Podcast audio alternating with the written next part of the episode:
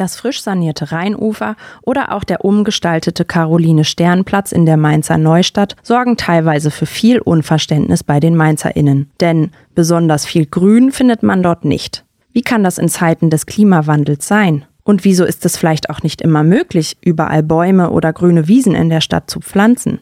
Dieser Frage möchte ich zusammen mit Karina Schmidt und Michael Bermeintinger aus der Mainzer Lokalredaktion auf den Grund gehen.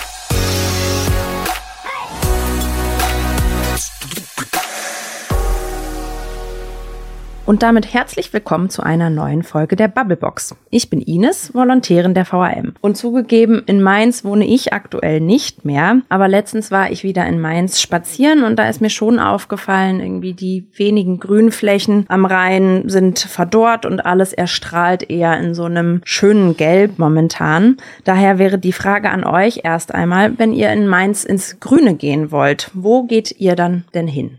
Also ich bin wahnsinnig gerne im Volkspark und im Stadtpark. Den Gonsenheimer Wald mag ich auch sehr gerne. Ansonsten Gonsbachtal. Und das ist dann schon nicht mehr meins, aber den Oberolmer Wald, den mag ich auch sehr gerne. Die Wallanlagen, die sich ja vom oberhalb des Hauptbahnhofs im Prinzip bis zum Stadtpark ziehen, das ist so mein liebstes Gelände. Sehr grün, sehr schön. Äh, Gonsbachtal natürlich renaturiert, das ist auch sehr schön. Also es gibt schon in Mainz eine Menge Orte, wo man hingehen kann. Und dass es jetzt alles gelb ist, natürlich klar. So viel Wasser kann man gar nicht verbrauchen, um das Gras zu gießen. Von daher haben wir im Sommer immer ein bisschen Steppe. Gibt es denn auch einen zentralen Platz in Mainz? Also ihr habt ja jetzt eher Sachen genannt, die sind einfach auch grüner per se von Natur aus. Gibt es einen Platz in der Stadt mehr im Zentrum, wo ihr sagt, der ist vielleicht sehr schön begrünt? Ja, da fällt mir vor allen Dingen der Schillerplatz ein. Da haben wir ja wunderbare Kastanien, äh, Bäume, die auch schon sehr alt sind. Am Leichhof wurde auch gepflanzt. Man darf nicht vergessen, die Plätze waren früher alle im Prinzip kahl, auch der Leichhof. Es sind heute große Bäume.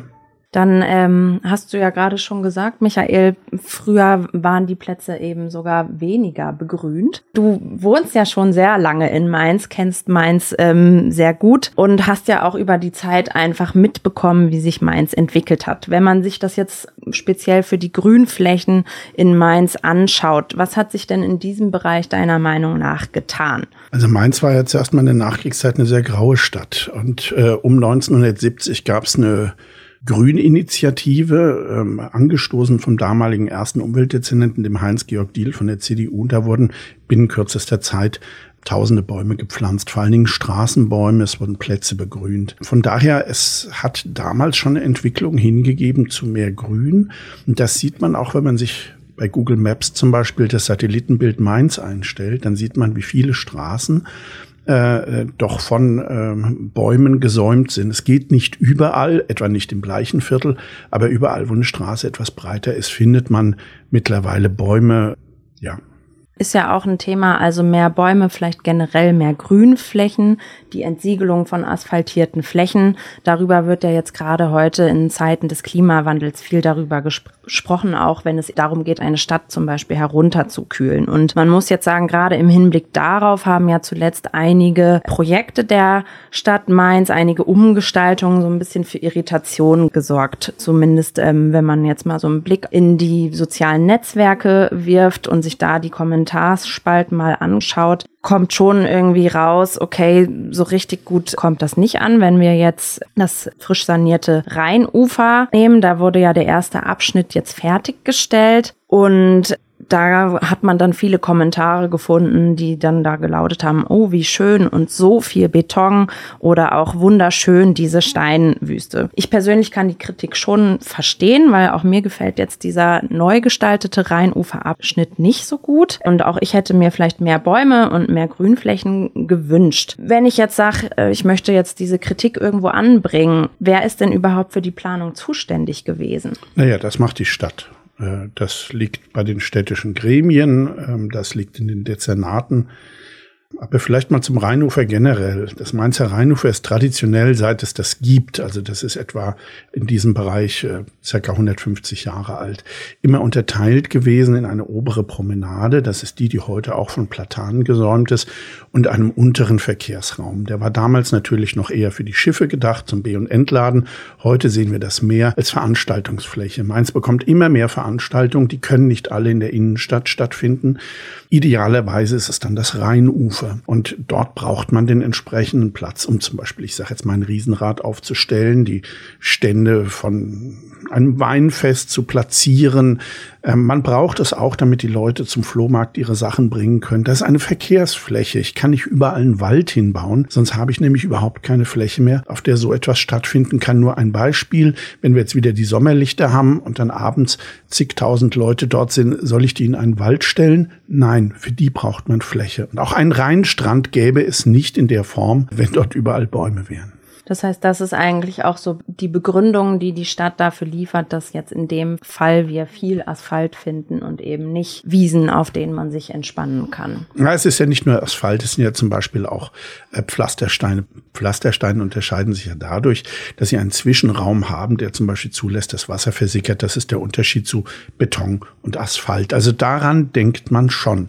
Das wird leider nur in den sozialen Netzwerken oft verkannt, weil da reicht einfach eine Meinung zu haben. Da kann ich einfach sagen, sagen, ach, ich will überall Bäume haben.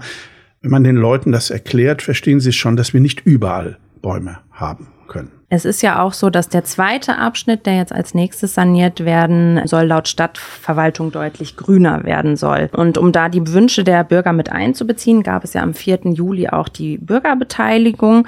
Und ähm, ich habe mal im Vorfeld der Sendung mit jemandem gesprochen, der bei der Veranstaltung auch da war. Und zwar ist es der Johannes, der betreibt auch einen Account auf Instagram, der bis vor kurzem noch das Grünflächenamt Mainz hieß, was er jetzt aber umbenennen äh, musste, weil die Stadt gesagt hat, hm, das führt irgendwie irgendwie zu Verwirrung. Alle denken immer, das ist das Grünflächenamt Mainz und der offizielle Account von der Stadt. Das ist es aber nicht. Und äh, der Johannes berichtet auf seinem Account eben so ein bisschen ironisch ähm, über die Grünflächen in Mainz über die Arbeit des Grün- und Umweltamtes. Und ähm, der war dann eben auch bei dieser Bürgerbeteiligung vor Ort und hat nochmal gesagt, was da eben rauskam, ist, dass viele Bürger auf den Plakaten, wo man dann so die Wünsche sammeln konnte, schon eigentlich flächendeckend auf den äh, Zetteln stand, man wünscht sich mehr Bäume und mehr Grünflächen. Jetzt habe ich mich gefragt, wie sinnvoll ist es denn überhaupt, die Bürger bei solchen Gestaltungskonzepten mit einzubeziehen? Karina, vielleicht magst du dazu was sagen.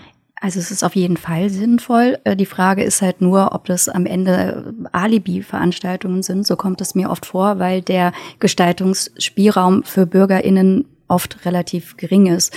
Und wenn dann Wünsche, es Wünsche gibt, wie zum Beispiel ein hellerer Belag oder äh, ein wasserdurchlässiger Belag oder vielleicht eine Trinkstelle, also wo Wasser rauskommt zum Trinken, diese Wünsche wurden jetzt aktuell am Caroline-Stern-Platz in der Mainzer Neustadt zum Beispiel nicht umgesetzt. Und das ist dann auch frustrierend für die BürgerInnen, wenn sie eben Wünsche einbringen und sie dann nicht umgesetzt werden. Also klar, dann wird immer damit argumentiert, also wenn es um das Thema Versiegelung geht, das äh, muss auch für die Feuerwehr stabil genug sein, aber es gibt eben auch Beispiele aus anderen Städten, anderen Kommunen, wo eben auch ein Untergrund äh, verwendet wurde, der durchaus Wasser durchlässt, aber eben auch ein schweres äh, Feuerwehrfahrzeug aushält. Ich würde vielleicht noch mal einen Schritt zurückgehen. Also du hast die ähm, Stimmen im Netz angesprochen. Da kann sich natürlich auch schnell etwas hysterisch hochsteigern, aber ich kann es ein Stück weit aber auch verstehen, weil es ist tatsächlich so, die letzte große Grünfläche, die in Mainz geschaffen wurde, ist der Volkspark. Das ist schon lange her. Und ansonsten geht es vor allem Dingen Frischluftschneisen in Mainz an den Kragen. Also es wird an den Rändern immer wieder immer mehr bebaut. Ich nenne mal ein paar Beispiele. Vor knapp 40 Jahren konnte man zwischen Bretzenheim und Marienborn noch, das waren so anderthalb Kilometer, die man nur Agrarfläche und äh, Obstbäume gesehen hat. Das ist jetzt alles zugebaut mit Real, Mercedes, Lidl, Aldi und so weiter. Also das Stadion, die Mewa Arena, ist zwar tiefer gelegt, aber in eine Frischluftschneise hineingebaut. In Hamü wird äh, unheimlich viel nachverdichtet. Heiligenhaus wurde schlussendlich dann verhindert. Das wäre ein Hektar großes Waldstück gewesen mit knapp 140 Bäumen. Aber allein rund ums Bruchwegstadion werden ganz viele Grünflächen nachverdichtet. Und ich könnte noch weitere Beispiele nennen. Das Schulzentrum in Lerchenberg, das Karl-Zuckmeier-Schulzentrum, da soll eine neue Dreifeld-Schulsporthalle gebaut werden. Dafür werden auch ganze, eine ganze Menge Bäume gefällt werden. Dann in Finten der Neubau der Peter-Hertling-Schule, auch da könnten 50 Bäume fallen. Mombacher Schulzentrum, da haben wir auch schon groß drüber berichtet. Da sollten ursprünglich 105 weitere Bäume gefällt werden. Das soll jetzt umgeplant werden. Und bei dieser Planung zum Beispiel, da wurde die Erschließung, die Erreichbarkeit der Mensa, die Nutzung der Sporthalle, alles mit einkalkuliert, aber der Grünbestand halt nicht. Du hast gesagt, dass der Grünbestand bei dem Projekt nicht mitgedacht wurde. Kannst du denn dann verstehen, dass Unzufriedenheit bei den MainzerInnen aufkommt? Vor dem Hintergrund, dass wir in Mainz 2019 den Klimanotstand beschlossen haben, der eigentlich auch beinhaltet, dass alle Beschlüsse auf ihre Klimarelevanz geprüft werden sollten und das in der Umsetzung eigentlich nicht passiert, kann ich es schon verstehen, dass die Leute einfach wirklich enttäuscht sind über die Planung. Wir müssen natürlich bauen, ein Stück weit, aber irgendwann müssen wir uns auch die Frage stellen, sind die Grenzen des Wachstums in Mainz erreicht? Wie siehst du das, Michael? Inwiefern hast du für die Kritik Verständnis? Ja, es geht mir noch auch ein Stück weit darum, zu sagen, dass die Leute im Netz, die jetzt dermaßen Sturm laufen, sich doch auch mal mit den Bedingungen des Bäumepflanzen in einer Innenstadt beschäftigen sollen. Man kann nicht überall Bäume hinstellen. Das geht nicht, weil der Mainzer Untergrund entlang der Straßen über die Plätze hinweg ist von Leitungen durchzogen, von Versorgungslinien. Und dann kann man nicht überall einen Baum hinstellen. Das würde einfach in Konflikt geraten mit all den Versorgungsleitungen, die unterirdisch liegen. Das Zweite ist, es wird immer gern so ein bisschen abgetan, na ja, die Feuerwehr. Ja, die Feuerwehr ist eminent wichtig, um wirklich jede Ecke schnell erreichen zu können und auch überall drehen zu können. Auch dort kann ich einfach keine Bäume hinstellen. Und das Dritte, wie gesagt, das hatten wir schon angesprochen, das sind einfach, dass wir Flächen brauchen für Veranstaltungen, die es immer mehr gibt, damit nicht alles in die Innenstadt drängt, sondern an den Rhein, weil dort haben wir auch noch den Vorteil, dass dort in dem Bereich sehr wenig Menschen leben. Das heißt, man stört weniger Leute mit Veranstaltungen. Also das sollte man sich, bevor man so protestiert, doch nochmal zu Gemüte führen. Carina, du hast ja jetzt auch gesagt, du kannst die Kritik schon verstehen. Du hattest auch schon den Caroline Sternplatz in der Mainzer Neustadt angesprochen, wo ja das Thema Versiegelung in der Kritik stand. Vielleicht kannst du noch mal kurz zusammenfassen, was die Stadt dort baulich verändert hat und was da vielleicht aber eigentlich auch ursprünglich mal kommuniziert wurde, was da geplant war. Also da ist zunächst mal ein neuer Quartiersplatz entstanden, der auch schon sehr, sehr lange geplant war. Also den hatte eigentlich Eduard Kreisig schon geplant. Nicht exakt an dieser Stelle, sondern ein bisschen versetzt, zwei Straßen weiter. Aber da sind jetzt inzwischen Straßen und Häuser und da hätte man den nicht mehr bauen können. Und das Gebiet war früher sehr ungeordnet. Also da waren mehr, ich sag jetzt mal so, Nachkriegsgewerbebauten die ähm, abgerissen werden konnten, nachdem die ähm, Flächen erworben wurden von der Mainzer Wohnbau als stadtnahe Gesellschaft. Und entstanden sind jetzt an dem Platz knapp 160 Wohneinheiten mit Gewerbeeinheiten im Erdgeschoss. Und es soll auch in der Blicksachse zur Kommissbrotbäckerei, in der sich ja unter anderem ein soziokulturelles Zentrum entwickeln soll. Also da entsteht schon sehr viel. Das ist erstmal eine super Entwicklung auch für die nördliche Neustadt, weil an der Stelle einfach ein Quartiersplatz fehlt. Und bei der Bürgerbeteiligung, äh, die ich auch schon angesprochen hatte, da wurden die Pläne vorgestellt. Und in der ersten Version war noch die Rede von einem hellen Belag und dann in der zweiten Fassung dann nicht mehr, war von Asphalt die Rede. Und die BürgerInnen hatten sich unter anderem eben auch einen Wasserspender gewünscht, ähm, der ist dann aber nicht umgesetzt worden. Es hieß, das sei an der Stelle nicht realisierbar. Stattdessen gibt es jetzt ein kleines Wasserspiel auf dem Spielplatz. Aber die ähm, enorme Versiegelung auf dem Platz, die wurde halt auch kritisiert und argumentiert wurde damit Feuerwehr so. Und ähm, die Feuerwehr braucht natürlich ihre Wege, aber wer sich den Platz mal anschaut, also Erstens gibt es Untergründe, die wasserdurchlässig sind. Also es geht ja jetzt nicht darum, äh, dass man die Feuerwehr jetzt in ihrem Wenderadius einschränken soll, natürlich nicht. Aber es gibt Untergründe, die wasserdurchlässig sind und da hätte die Feuerwehr auch drauf fahren können. Aber das ist eben nicht umgesetzt worden. Und dann die zweite Planung ist im Frühjahr 2019 dann final vorgestellt worden. Im Herbst wurde der Klimanotstand beschlossen und im November hat dann der neu gewählte Ortsbeirat, 2019 hatten wir auch Kommunalwahl, hat nochmal einen Antrag gestellt, doch bitte nochmal da dran zu gehen, also an diesen Belag. Und da hast du ja in deinem Artikel auch geschrieben, dass die Baudezernentin Marianne Grosse von der SPD dann aber auch kommuniziert hat, dass eine grundlegende Änderung des Gestaltungskonzeptes zu dem Zeitpunkt dann einfach auch nicht mehr möglich war. Ist das richtig? Richtig, genau. Und man hat aber dann in Aussicht gestellt, man würde sich über den Belag dann nochmal Gedanken machen. Also die Antwort kam dann eben 2021. Jetzt haben wir 23 und äh, vor ein paar Wochen sind dann halt Tatsachen geschaffen worden und der äh, knapp 4000 Quadratmeter große Platz ist jetzt komplett schwarz versiegelt. Das ist nicht das Endergebnis. Also da kommt noch mal was drauf. Aber die Frage ist natürlich, hätte man nicht schon deutlich früher grundlegend die Planung anders gestalten können. Ja, und du hast zu dem Thema ja auch einen Kommentar verfasst, in dem du schreibst, dass diese Unflexibilität seitens der Verwaltung eigentlich vor dem Hintergrund des Klimawandels auch nicht mehr vermittelbar ist an die Bürgerinnen. Was erwartest du denn jetzt so von den verantwortlichen Stellen, wenn es eben um zukünftige Bauprojekte und das Thema mehr Grün in Mainz geht? Naja, dass man erstmal sich an seinen eigenen Beschluss hält, wenn man das ernst meint, den Klimanotstand ausruft und sagt, alle Beschlüsse müssen auf ihre Klimarelevanz geprüft werden, dann muss das auch einfach passieren. Und ähm, ein weiteres Projekt, was ja vielleicht jetzt auch nochmal spannend wird, wie das Thema Grün umgesetzt wird, ist der Umbau der Mombacher Straße. Da wurden die Pläne vor einer Woche ungefähr vorgestellt und die Pläne sehen da insbesondere auch mehr Grün vor. Trotzdem heißt das, dass von derzeit 54 Bäumen im öffentlichen Raum erstmal 27 gefällt werden sollen. Dafür sollen wiederum 53 neue Bäume nachgepflanzt werden, sodass es heißen würde, am Ende würden ungefähr 80 Bäume die Mombacher Straße dann säumen. Das hört sich ja erstmal ganz gut an, aber ist das wirklich ein guter Plan? Nein. Weil das ist natürlich schon ein bisschen Schwindel dabei. Äh, wenn man sich die Pläne anschaut, sieht man eine äh, von Bäumen dicht bestandene äh, Straße.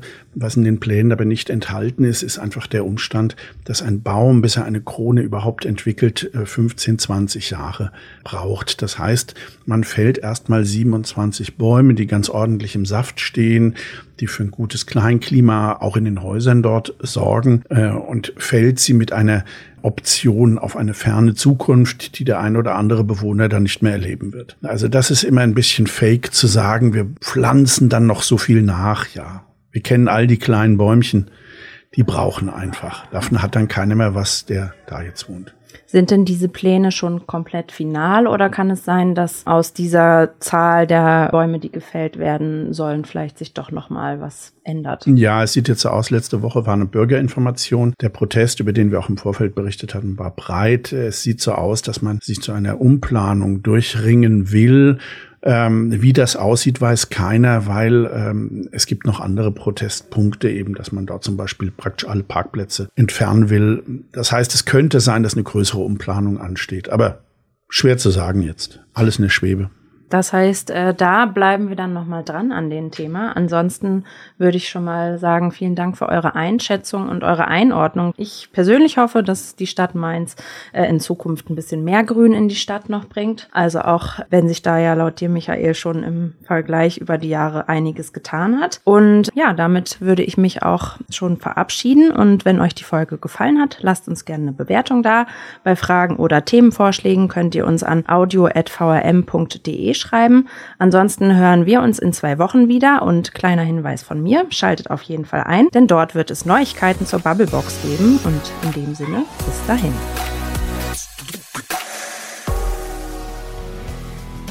Die Bubblebox ist eine Produktion der VRM von Allgemeiner Zeitung, Wiesbadener Kurier, Echo Online und Mittelhessen.de. Redaktion und Produktion die VolontärInnen der VRM. Ihr erreicht uns per Mail an audio.vrm.de.